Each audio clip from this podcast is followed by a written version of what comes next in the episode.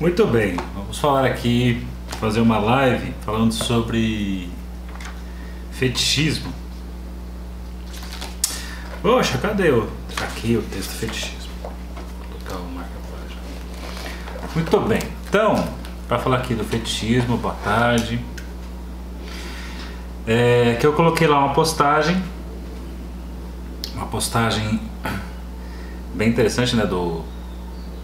De um cartunista sempre leio desde pivete assim, né? Tem a o que ele escreve, os, os cartoons, os desenhos dele. E é um desenho interessante porque tem ali é, a mulher fala assim é, beijo meu pé, né? Alguma coisa assim, lembra meu pé e quando vai até o pé são vários pênis assim, né? Cada dedo, cada dedo é um pinto, né? cada dedo é um pau.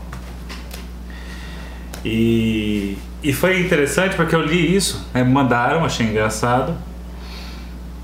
E ao mesmo tempo, assim, pô, isso é engraçado. E se você procurar no Freud, tem algo lá no Freud falando sobre isso. Né? Então, é, será que o cara que tem então esse fetiche, tô falando desse fetiche aqui, né, no caso ali, Saulo BDS Ferreira. Ai, ai. A podolatria ali, né? E então, se o pé equivaleria ao pênis se, o, se cada dedo seria um pênis, né? Seriam vários pênis, que é o que tem ali no cartoon. E eu achei muito legal que eu vi a postagem, falei assim, nossa, isso é engraçado e ao mesmo tempo tá lá no Freud, né? Então, se você pegar o Freud, então surgiu aí para vocês, o Freud Obras Completas é volume 17. É um texto de 1927 chamado O Fetichismo. E vou dar umas pinceladas aqui só para ver o que ele comenta. Aliás, lembrando, né, se você quiser fazer perguntas, contribuições, essas coisas, é, vai no canal do Telegram que é mais fácil, porque aqui eu até vejo algumas perguntas, mas às vezes não consigo parar para responder. Ontem né, teve pergunta pra caramba e não, não deu para falar. Então, se você preferir, que é mais fácil ir lá no Telegram, Saludores Ferreira Psi, tudo junto falar por ali, acho que é mais prático. E então vamos seguir aqui. Então, falando no fetichismo, ele coloca: Nos últimos anos, tive a oportunidade de estudar analiticamente vários homens cuja escolha de objeto era dominada por um fetiche. Então, vocês têm fetiches aí? Eu sei que uma galera já nem aparece porque já pensa assim: putz, se aparecer, vão descobrir o meu fetiche. É, vai que sem querer deixa escapar qual é o meu fetiche. Se eu entrar na live, significa que eu tenho um fetiche, por aí vai. Fetiche vem na palavra feitiço, né? Fica enfeitiçado por algo. Então é alguma coisa que tem ali que, sei lá, quando você se depara com aquilo, você fica vidrado, hipnotizado, né? super atraído por aquilo. E um dos fetiches mais conhecidos é o fetiche por pés, fetiche por sapato. Até vou falar da frase aqui final sobre o fetiche por sapato. Tem gente que tem fetiche. Coloca aí vocês, vocês estão tudo rindo de nervoso assim. Bota os fetiches de vocês aí, né? E não vem falar que não tem, né? Ah, não, não tem, não tem. Todo mundo tem. É claro, eu vou tentar caminhar aqui para mostrar que o fetiche, se a gente for é, ler exatamente assim o que, que é um, um, fetiche, não é simplesmente uma tara por alguma coisa. Né? Até aproveitando aqui, colocar assim: o fetiche muda com o tempo. Então, fetiche mesmo, exatamente o fetiche, não, é uma coisa, é uma, uma fixação. Né? É, só que no senso comum, né, sabe, tem um fetiche por isso. Né? Quem me conhece acha que eu tenho fetiche por guitarra, porque eu tenho um monte de guitarra e, e tem uma relação meio fetichista com guitarra. Tem guitarra nova, não sei o que, tem que ser aquela guitarra. Mas é um jeito de falar de fetiche no senso comum. Então, fetiche para psicanálise tem uma profundidade maior. Então, vou começar falando aqui com Freud, depois eu vou caminhar para o Lacan, que depois eu vou falar do curso do Lacan, óbvio, né, que tem, tem ou não a, a diz que não tem fetiche. Então tá bom. Mas vamos ver a questão de fetiche, algo que te enfeitiça. Quando você vê aquilo, você não consegue pensar em outra coisa, desviar do seu foco. Nos últimos anos, tive a oportunidade de estudar analiticamente vários homens cuja escolha de objeto era dominada por um fetiche. Não se suponha que essas pessoas tenham recorrido à análise por causa do fetiche. Imagine que você tem um fetiche, uma coisa que te cause um prazer absurdo, assim, um prazer, vamos dizer, infinito, não dá, né? Cinto de vaqueiro, aí começaram a aparecer aí. Imagina que aqueles tem um objeto fetiche, uma experiência né, fetichista que te causa um prazer gigantesco. Você procuraria a análise para se livrar de um fetiche?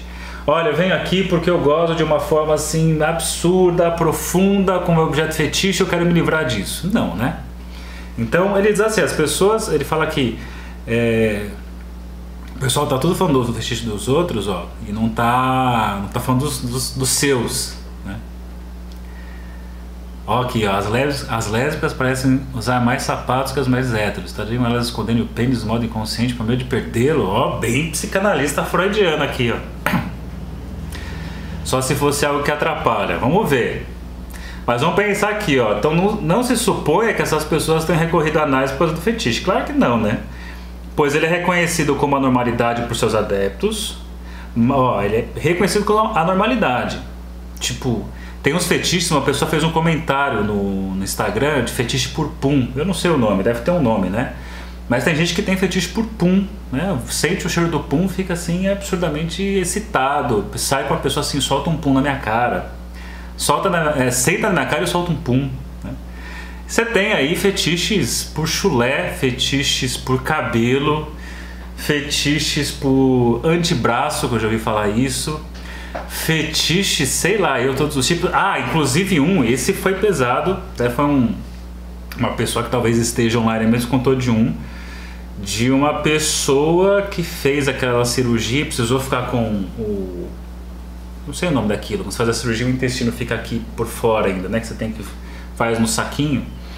E que o parceiro pediu para não reconstruir e para poder penetrar ali. Olha só. Então, fetiches são os diversos. Aí está pensando assim, ah, nossa, o meu é muito mais básico, né? Olha que interessante as polêmicas aqui. O pessoal tem fetiche por olho. É catéter, mas tem um outro nome, não é? É um outro. Colostomia. Acho que é colostomia, é isso? Pode ser. É, ó. Galera do fetiche da colostomia sabe. Mãos com veias saltadas. Bolsa de colostomia. É isso aí. Então, olha o que ele fala. Então, apesar de achar que é uma normalidade, mas raramente percebido como sintoma de doença por axila, olha só. Em geral, parecem bem satisfeitos com ele e chegam a louvar as facilidades que traz a sua vida amorosa. Logo, o fetiche apareceu geralmente como uma descoberta secundária, porque pensa aí você, né? A pessoa fica ali, é, o, a galera, a turma neurótica fica ali sem saber o que quer, aí sai com uma pessoa não é exatamente isso, aí sai com a outra não é exatamente aquilo, ah, não sei muito bem o que eu quero, é, por perna amputada eu já vi também. Eu não sei exatamente o que eu quero. E quando você pega o fetichista, ele sabe exatamente o que ele quer. Se tiver, por exemplo, é, se é pelo sapato tal, basta o sapato tal estar ali que resolveu. Sapato com, sei lá, sapato de aqueles brilhosos, como é que chama? É, verniz, né? Latex, não lembro o nome. Então a pessoa tem isso daí, ah, legal. Tem a galera. Então, mas e, e tudo vocês estão chamando de fetiche, mais parecendo umas taras aí, né? Mas vamos continuar.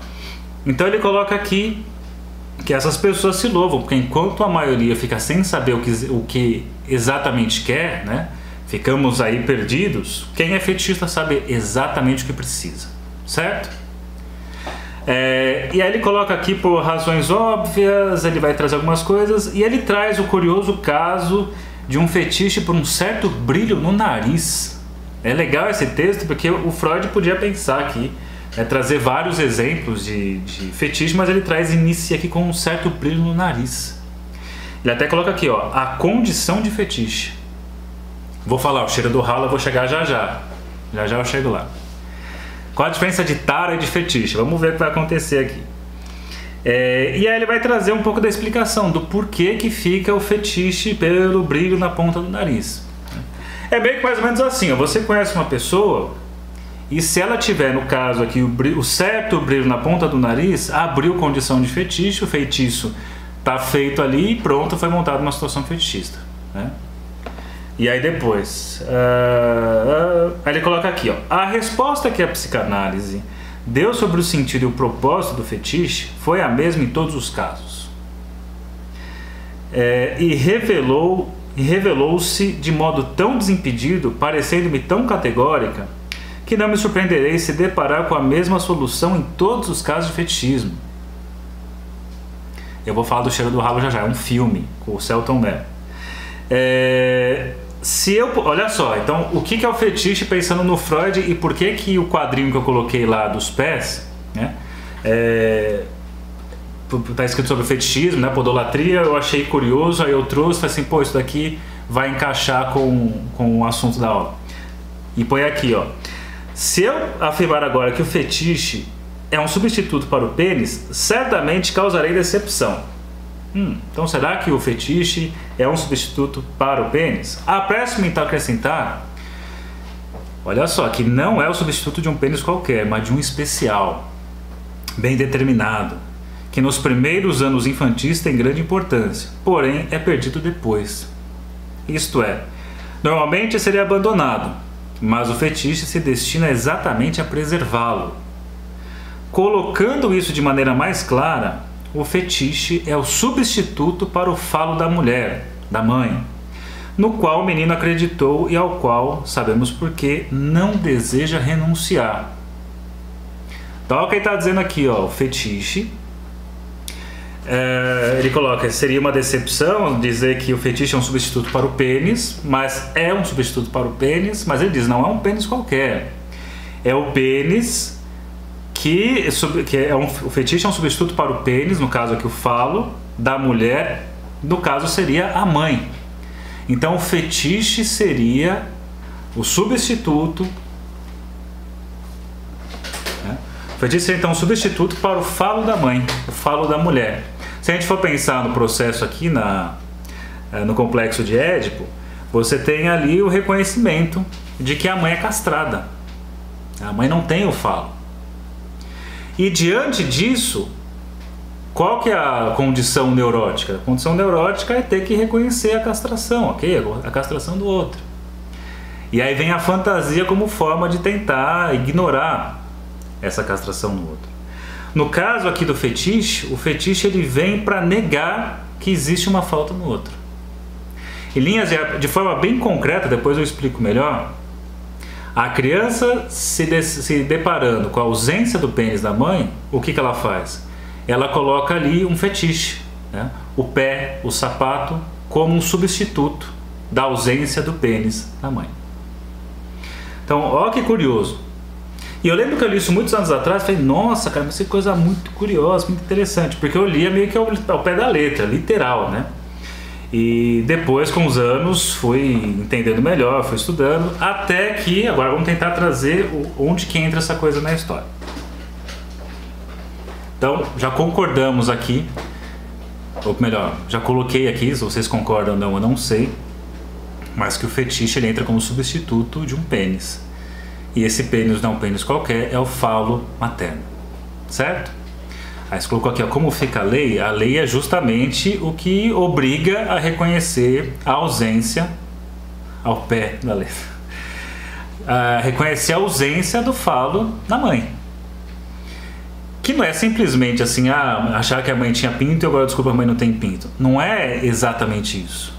Que leitura é essa? leitura freudiana do texto O Fetichismo. 1927. É, Para deixar a coisa menos ao pé da letra, você pensa o fetiche fora da estrutura do perverso? Então, vou chegar nisso aí, vou tentar caminhar para esse ponto. Porque o que parece, no fim das contas, é que a ideia do fetiche está associada à perversão.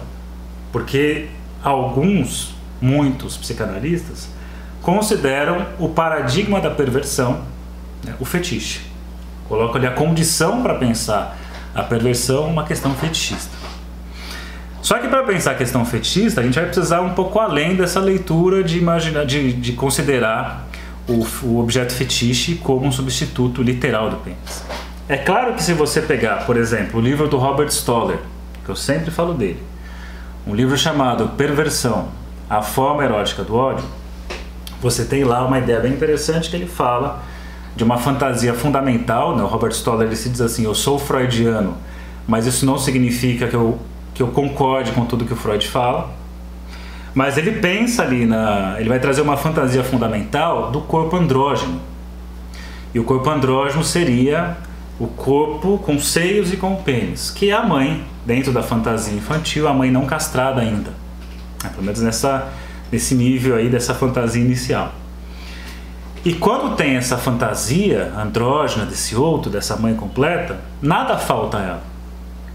Vamos tentar entrar no raciocínio aqui. Nada falta a ela. Se nada falta a ela, né, significa que ela não deseja coisa nem, ou nenhuma outra coisa e que a criança, o filho, filha, está garantido nesse momento como falo materno. E aí o Robert Stoller ele vai para níveis assim bem interessantes. Stoller vai muito para questões práticas. Ele é um cara que atendeu muita, é, muita gente tentando verificar empiricamente a teoria de Freud, né, os elementos da teoria de Freud. E ele vai trazer um, um dos quadros, por exemplo, casos de travestismo, em que existe ali na montagem travesti, né, Robert Stoller dizendo isso, em um dos casos, tá? não é uma lei geral, que a montagem que o cara colocava ali, né, se vestir como uma mulher, mas ter o pênis, seria uma forma de reconstruir numa quase um delírio ali pessoal esse ser andrógeno. E ele vai trazer alguns episódios, né?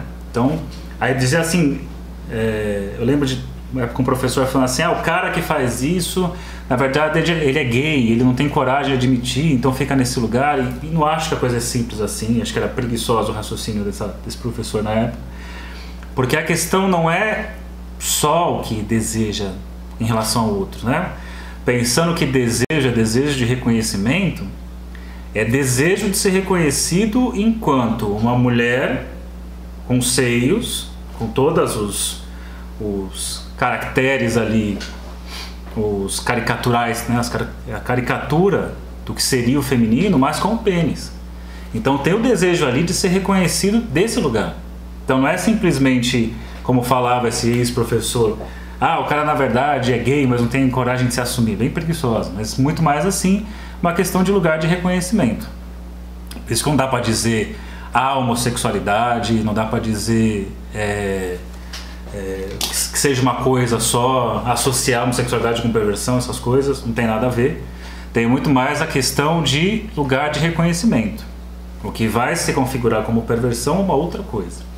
Enfim, o Stoller vai por essa via. Que é uma coisa um pouco do literal ali, né? Do, de, de recriar isso em termos de fantasia colocada em ação, que caracterizaria, no caso do livro, a perversão. Agora vamos tentar trazer a coisa de forma mais é, em termos de função metafórica do que ao pé da letra. Então, quando eu falo assim de não reconhecer a castração na mãe, a ausência de pênis na, na mãe, não significa literalmente não querer ver o pênis ali, mas significa não querer reconhecer né, que existe a falta no outro. Porque pensem comigo, enquanto a mãe é completa, ela não deseja nada, o filho continua no lugar de falo. Afinal, ela não deseja nada porque ela está completa. Agora, quando ela se mostra faltante, castrada, ela vai desejar alguma coisa. Se ela deseja alguma coisa, significa que aquela criança, o filho, não funciona mais como falo. Não fica mais naquele lugar de completar a falta no outro.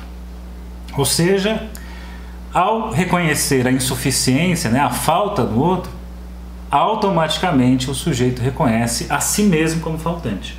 Então, reconhecendo a castração no outro, eu preciso reconhecer a castração em mim mesmo. Ou seja, ao reconhecer que o outro é faltante, eu tenho que reconhecer que sou faltante também. Isso daí é o caminho do Édipo, né? Isso é o caminho do Édipo, isso vai possibilitar com que o filho possa desejar outras coisas. Se a gente for pensar dentro de Freud e Lacan, trazendo lá do campo a história, é o caminho da neurose.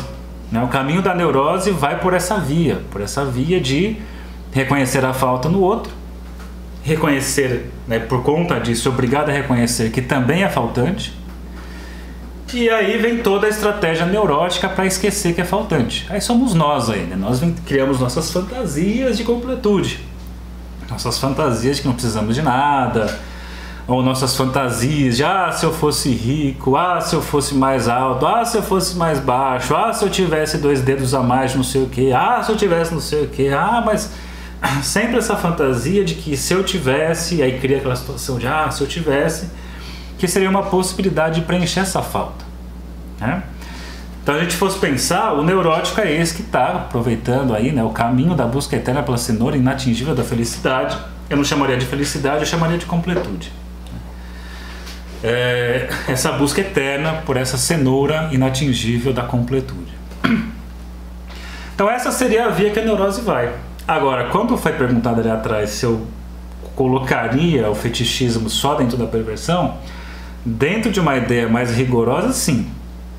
Né? E vou dizer o porquê. Porque eu entendo é, que a, a questão do fetiche tem algo muito específico, é uma fixação coisa que na neurose não existe uma fixação.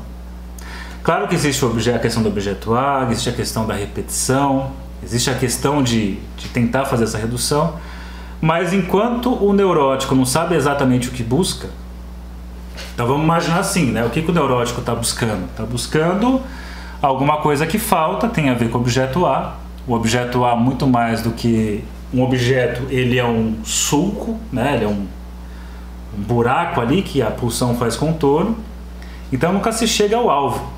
Por isso você nunca vai encontrar. Né? Você está sempre ali buscando um objeto oco. Meio que o fetiche é uma estratégia de colocar um véu em cima desse buraco, né? e esse véu funciona como objeto fetiche.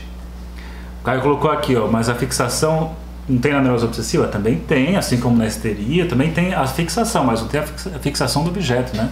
Você tem um deslizamento dos objetos. Você tem lá uma cadeia de objetos que vai aparecendo.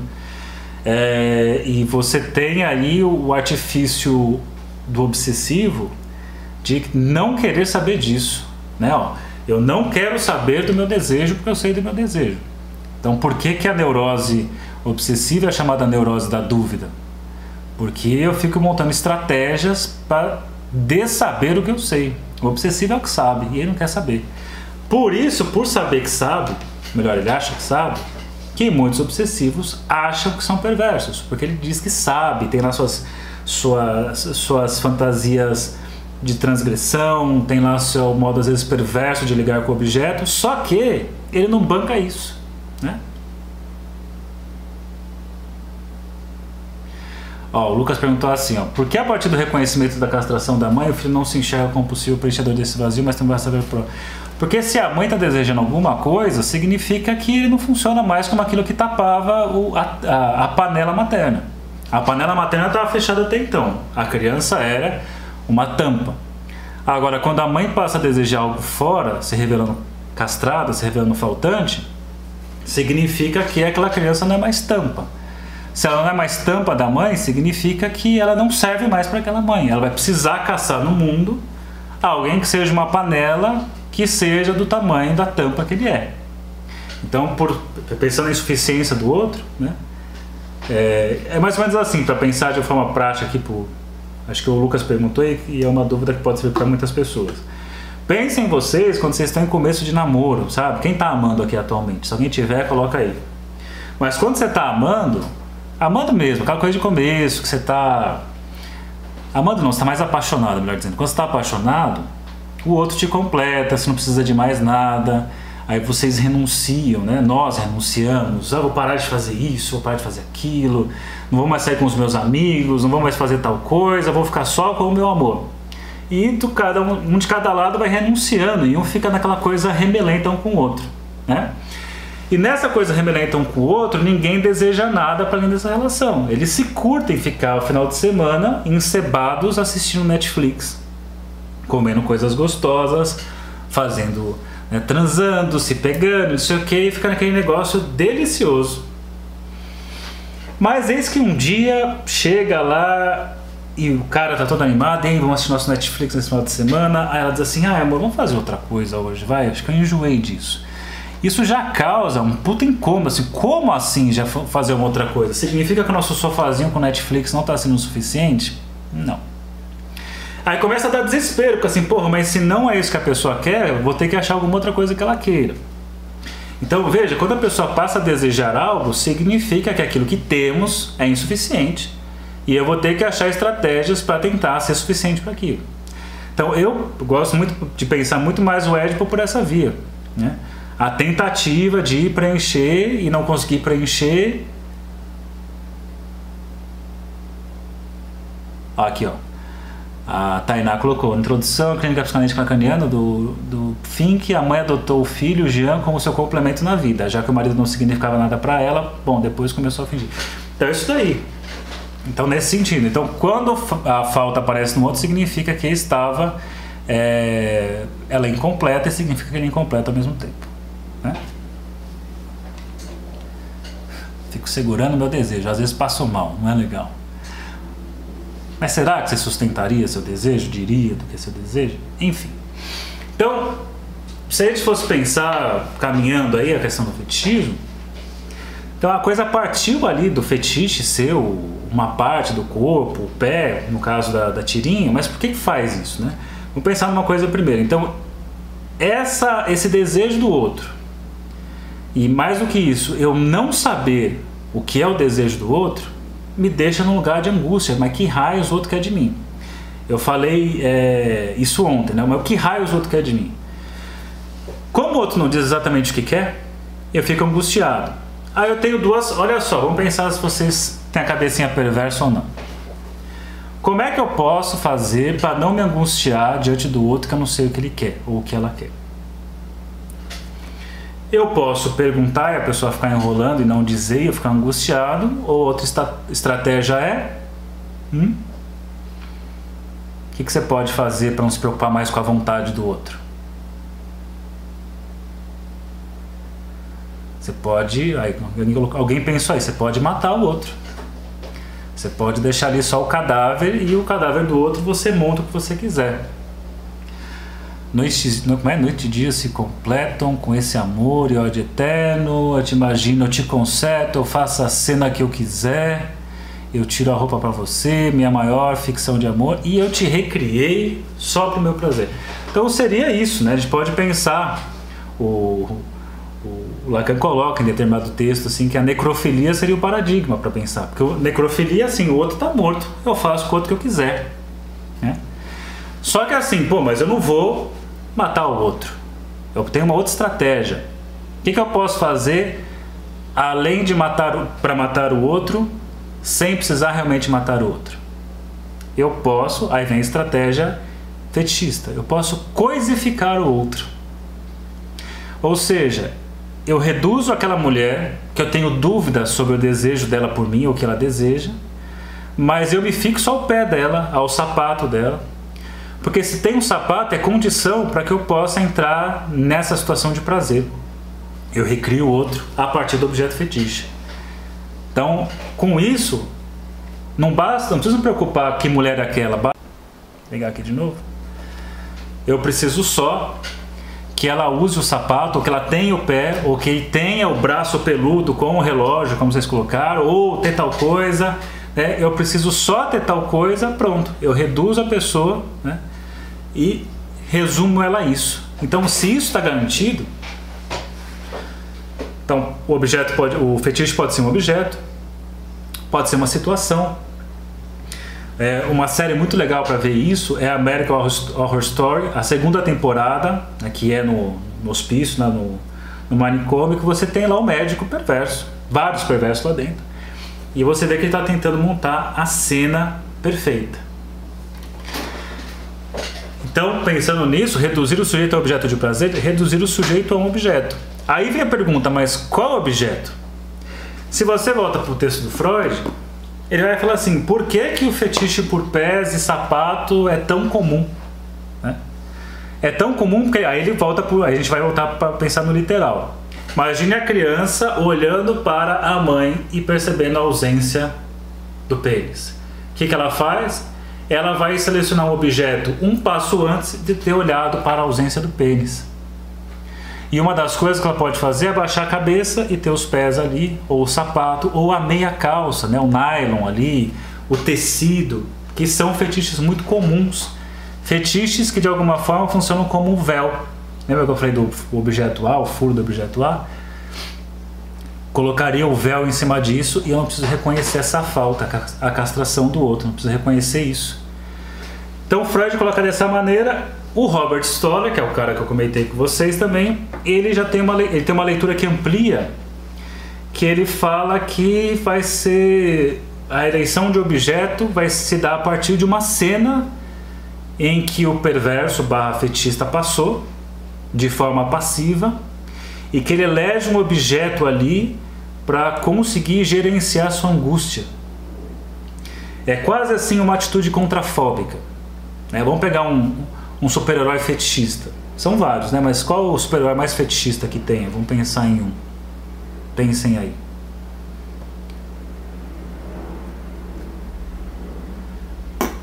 Fala um, um, bem fetichista. Então, posso ser ignorado por todos, então vou dar um exemplo aqui. Um, um, um super-herói bem fetichista, Batman. Qual que é o maior medo do Batman? O maior medo do Batman, isso tem em mais um dos filmes, são é, medo de morcego. E ele diz uma frase que é uma frase muito fetichista, cara. Ele fala assim: Eu vou transformar o meu medo no medo dos meus inimigos. Entende? Então é praticamente uma atitude contrafóbica, ou seja, eu pego aquilo que eu tenho fobia e uso como um amuleto que ao invés de causar em mim aquela angústia, eu causo no outro. É, o super-homem é o, a fase fálica, né? Todos os poderes, voo, supervisão, superpoder, super força. Né? Então você tem isso do, do, do, Batman, acho que fica muito legal para pensar nisso, eleger um símbolo que cause angústia no outro. Isso daí a gente vai caminhar, por exemplo, né? Para pensar a partir do Robert Stoller, ele fala assim, as cenas fetichistas dentro de uma perversão era é, é, é, justamente você tem ali a montagem de uma cena. Isso eu já falei em outros vídeos aqui, quando eu falei que aquilo que foi é, experienciado de forma passiva e que a pessoa não tinha controle, ela replica, ela repete a situação de forma ativa e no controle. Então, se no passado o sujeito sofreu de forma passiva na mão de um outro, ele replica a situação, recria, mas agora no controle dele. Então veja que isso tudo são extensões e ampliações daquele raciocínio da castração materna. Então, muito mais do que é, perceber que a mãe não tem o pênis, é ter que lidar com o fato da, de que existe a falta no outro, e a partir do momento que existe a falta no outro, eu não sei mais exatamente o que o outro deseja. E aí vem toda a tentativa perversa de controle total e absoluto de uma situação. Aí isso aí colocar assim, ah, mas o neurótico obsessivo faz isso também. Sim, os neuróticos também controlam. Né? Todo mundo controla. Você pega uma pessoa aí, você tem um parente seu, sua, que é uma pessoa que é muito, se diz sempre muito frágil, por exemplo, sempre doente, mas nunca se sabe que doença que é essa. Essa pessoa gerencia o mundo ali. Né? Com a sua doença, a doença funciona como falo. Ah, não dá para viajar por conta da minha doença. Ah, porque você vai por conta da minha doença. Não é desmerecendo a doença, entendeu? É quando a pessoa usa isso como um trunfo para conseguir controlar as coisas. Histéricos também, todo mundo. Né? Todo mundo tem alguma coisa ali. Né? Usa o seu sofrimento como uma forma de controlar o mundo à sua volta. Só que na neurose nós não sabemos exatamente o que usar para isso. Né? Claro, tem lá a forma histérica de fazer isso, a obsessiva de fazer isso, mas eu não vou falar deles hoje. E a estratégia dentro do fetichismo seria a eleição de, desse objeto. Só que aí vem a questão que foi feita assim: ah, mas então o fetichismo estaria só numa perversão? Eu entendo que sim. Fetichismo no sentido psicanalítico de uma fixação. É sempre aquela mesma coisa, invariavelmente. Né? Ah, mas o neurótico também não é assim? Isso é uma das coisas que o Lacan mostrou pra gente. Porque o que, que parece? Parece que, pensando no Freud do 1905, é, ele vai colocar que a pulsão se fragmenta em pulsões parciais e que depois você tem ali uma, um, uma reorganização dessas pulsões e vira uma pulsão única. Então é como se o neurótico lidasse com objetos totais, e esses objetos totais ele foi formado por colação de vários objetos parciais, e que o perverso barra fetichista ficou fixado em um tipo de objeto parcial, uma coisa só. Então, por isso, a, a, a tirinha lá dos pés que eu trouxe para vocês, que é um exemplo muito claro de se pensar. Só que o Lacan vai mostrar que mesmo o neurótico, ele também elege uma coisa parcial. Então a nossa escolha sempre é parcial. É que parece que, aí eu dou esse exemplo em sala de aula para ajudar a pensar. É... Imagine que eu quero essa cadeta aqui, como neurótico. Mas eu não digo o que eu quero. Viu que teve gente que falou assim: ah, eu seguro meu desejo, é tão ruim. Nós seguramos, para não dizer que eu quero isso. Eu não falo diretamente, então se precisar, como neurótico obsessivo, eu compro o consultório inteiro, porque na verdade eu queria só essa caneta e eu vou disfarçadamente pegar ela de vez em quando. Ah, mas ninguém pode perceber que eu tenho essa devoção a essa caneta. Agora, quando você pensa na, no fetichista, eu quero assim, eu quero essa caneta porque eu gosto com ela, eu não quero o resto, eu só quero isso daqui. Então existe uma, uma eleição de objeto parcial, que é sempre esse objeto, não vai mudar, é, não tem dúvida sobre ele, enquanto os neuróticos, nós, ou alguns de nós, fica sempre na dúvida, mas que raio que eu quero? Eu não sei o que eu quero. Por isso que até se pergunta assim, pô, mas então se o perverso barra fetichista sabe o que quer, por que é que ele vai procurar uma análise? E aí voltamos para o texto do Freud. Os fetichistas que aparecem aqui, ele coloca, não procurou a gente para se livrar do fetiche. Procurou a gente para uma outra coisa, mas junto se revelou ali a questão do fetiche. Então é bem legal pensar nisso, e isso eu falo, sempre falei muito em aulas, é, pensando né, que a nossa fantasia sempre é, é perversa, Perversa porque as nossas fantasias são fantasias de reduzir o outro a uma parcela. A gente não quer tudo do outro. Você quer tudo do outro que você tá? Você não quer coisa nenhuma. Mas você vai criando aí esse. Existe a confusão entre fetiche, fantasia e tara. Fetiche é algo invariável, fixado num único objeto. Fantasia, ela tem mais variações, né? A gente pode pensar numa fantasia perversa, mas aí alguns colocam delírio perverso e cuja condição é objeto fetiche. Tara é tara, tara você tem tara para alguma coisa, você gosta muito de uma coisa. Né? É, então, continuando aqui. A gente pode pensar em várias coisas estranhas que nós curtimos, que vocês curtem. Então você pode. Eu lembro uma vez, eu vi uma postagem assim, uma menina tirando sarro. Ah, o cara, o cara saiu comigo e ele queria ver meu pé, que coisa absurda. Eu com uma bunda tão linda e o cara quis meu pé. Aí eu penso assim, mas por que, que é lógico falar que pode olhar a bunda e o pé é uma coisa estranha? Porque não se trata de uma parte do corpo também que é, é uma atribuição completamente imaginária, né? O que, que é a bunda? O que, que é o braço peludo com relógio? Então são coisas, tudo escolhas assim não naturais. E aí você tem, obviamente, os determinantes culturais que nós temos, né? Então desde cedo é, a gente tem que olhar e assim passa a mulher, os, os pai, o pai ficava, os tios, oh, olha lá, olha aquela, olha aquela bunda, você nem sabe que nossa, olha aquela bunda, você nem sabe. Então é curioso isso, porque achar uma bunda bonita, achar um bíceps bonito é que nem achar uma orelha peluda bonita, um ouvido peludo bonito. Né? Então é interessante isso.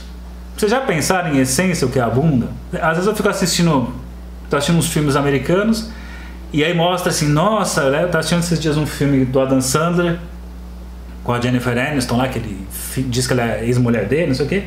Aí uma hora fala assim, nossa, olha aquela gata de corpo escultural. E sai uma mulher com um corpo muito diferente do que é o, o padrão desejado no Brasil. Uma mulher magra, né? Com, com seios grandes, mas com o corpo meio quadrado. A gente olha assim, Brasil, mas não é isso aí. Questão cultural. Então, é é, então, o, o fetiche dela seria assim o desejo do outro pela minha bunda. Então é bem curioso isso. Por que, que a gente acha estranho? Tá assim, pô, tem um fetiche pro axila, tá bom. Né? Nojo de ouvido peludo, tá bom também. Pode ter fetiche, nojo, não sei o que, enfim.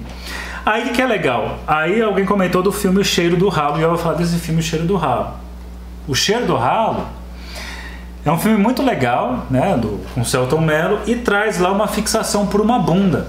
E porque eu achei muito legal que é uma bunda, né? E é muito louco, né? Que ele vai no boteco lá e tem uma atendente tem uma bunda que é a bunda. E, e eu achei muito interessante porque assim, ele pega o, a bunda que, entre aspas, é a paixão nacional, como diz nossa cultura brasileira. Eles poderiam dizer assim, ah, mas é só um cara, só mais um cara que gosta de bunda. Só que o jeito que ele lida com a bunda é muito diferente.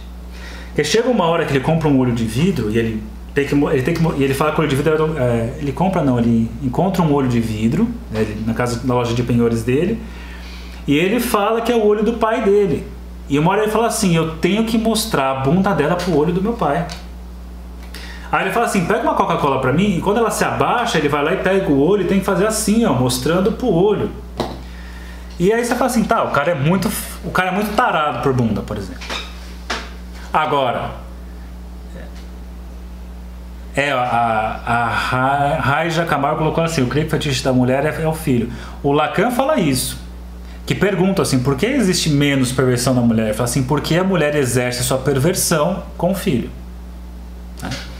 Então, no cheiro do ralo, aí tem uma passagem que fica bem clara a questão da fixação. Porque o oficial Tomara é bonito.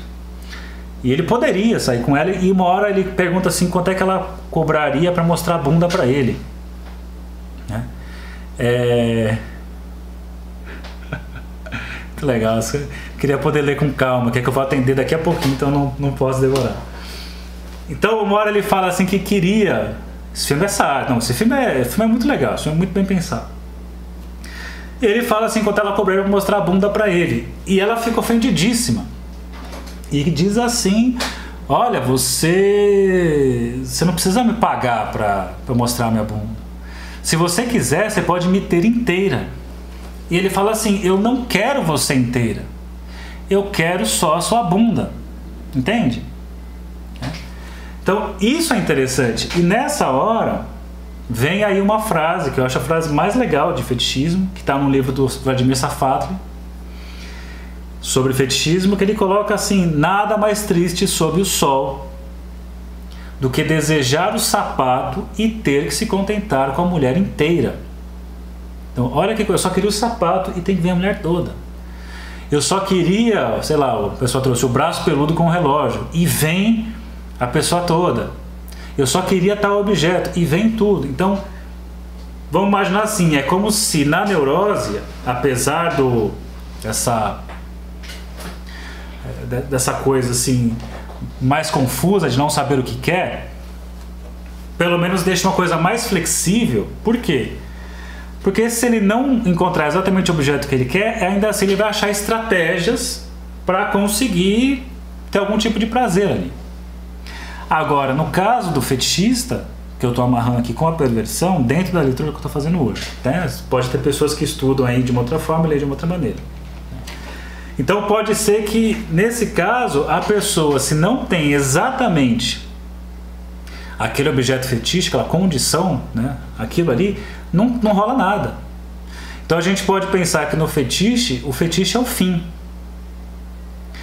É, a tara, talvez numa neurose, não é um fim, é um meio. Eu uso isso também.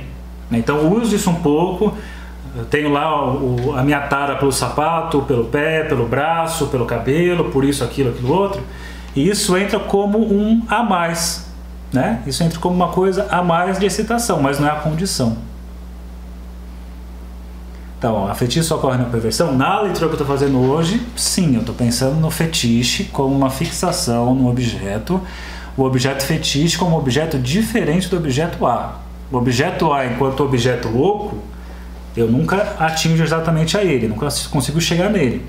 Quando eu penso no fetiche, eu coloco um véu sobre o buraco e aí então eu consigo achar o objeto específico e isso é exclusivo né, da perversão.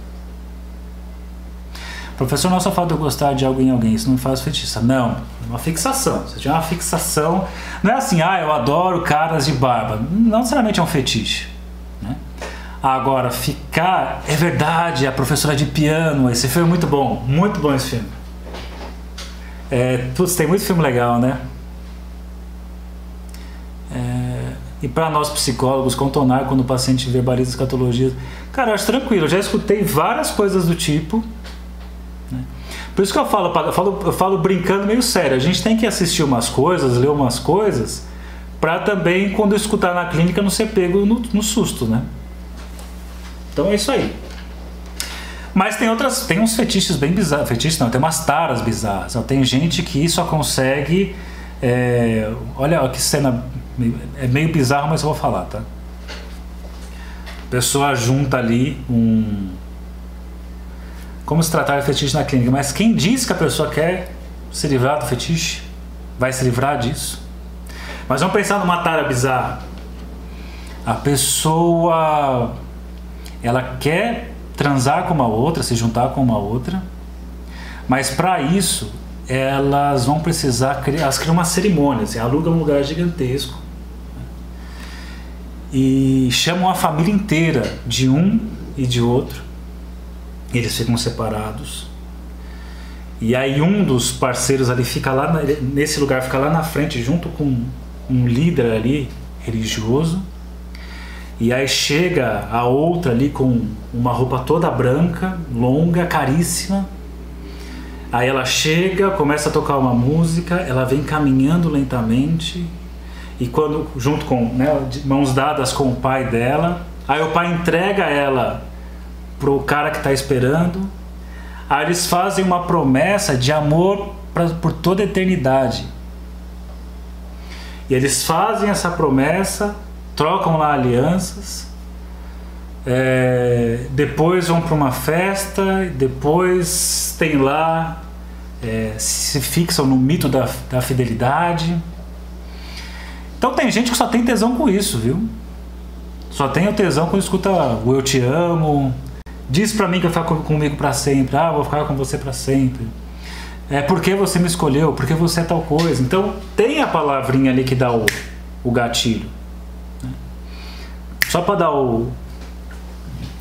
Preciso para dizer o seguinte: qual o problema do cara gostar do sapato se o outro gosta da bunda? Qual o problema da pessoa gostar de apanhar ou de bater dentro de um contexto fã de violência doméstica, de um contexto de fantasia sexual? Qual o problema de fazer isso e da pessoa que precisa do amor romântico para se sentir é, completa? Então é isso aí. Então temos que estar preparados para o assombro, como disse aí, né, o Lúcio. Bom, eu vou encerrar aqui. Ah, e só para comentar rapidamente, que eu vou ter que atender já já. Eu vou lançar aqui, falei ontem do curso Manual da Psicoterapia, então tenho que falar aqui disso agora. E que eu vou lançar a edição 4, né, o turma D do curso Lacan Estruturas e Clínica Psicanalítica. Então essa, essa, esse curso ele é gravado, que nem os outros que eu estou fazendo. São 12 semanas de curso, em que você vai receber, você vai estar lá no grupo fechado do Telegram. Você vai receber toda semana de segunda-feira uma videoaula de um determinado assunto, junto com o PDF. Aí na terça-feira eu mando é, um texto complementar do Lacan e de Freud. Na quarta eu mando outro texto complementar de Lacan de Freud. Você vai colocando suas perguntas do texto, do vídeo nesse, nesse grupo. E aí na sexta-feira eu fecho o grupo, eu junto todas as perguntas que vocês fizeram e preparo um vídeo respondendo as perguntas de vocês. Então durante 12 semanas eu vou fazer isso. É, e o tema é estruturas e clínica psicanalítica. Então o que, vai acontecer? Eu vou partir ali do livro do Joel Dó, chamado Estruturas e Clínica Psicanalítica, para falar o que, é sintoma, o que, é traço estrutural, o que, é o nome do pai, a perversão, beleza. Aí depois vem as estruturas, neurose histérica, neurose obsessiva, depois a, a psicose, depois a perversão. Claro que não é uma coisa super aprofundada, né? É um passo a mais do que a gente já vem estudando aqui nas aulas que eu dou mas entender um pouco qual é a dinâmica básica, o, né, o movimentação básica, o circuito do desejo em cada uma dessas estruturas. Depois disso, eu vou falar um pouco sobre atendimento. Então, como você faz entrevistas iniciais, pensar um pouco a questão uh, do esquema L para fazer a sessão, que lugar que você está como analista, para que lugar você tem que passar, quando é que manda para o divã, como é que faz as intervenções, é, quando faz o corte e por aí vai. Quanto é? Custa 320 reais. E eu aumentei em relação ao ano passado, mas é que eu fui verificar o preço de alguns cursos. Eu tava cobrando muito abaixo. E tem muito curso que eu tenho visto por aí, bem, sei lá, com conteúdo e às vezes entregando menos coisas e muito mais caro. Então acho que. Acho que você já fez esse curso, já dei esse curso, é a quarta edição. Qual dia e horário? Como é aula gravada, você recebe na segunda-feira de manhã, você assiste a hora que você quiser. Emite certificado? Emite certificado de participação. Lembrando que certificado de participação, em qualquer lugar, a validade é mais para você falar: olha só, eu participei de tal curso.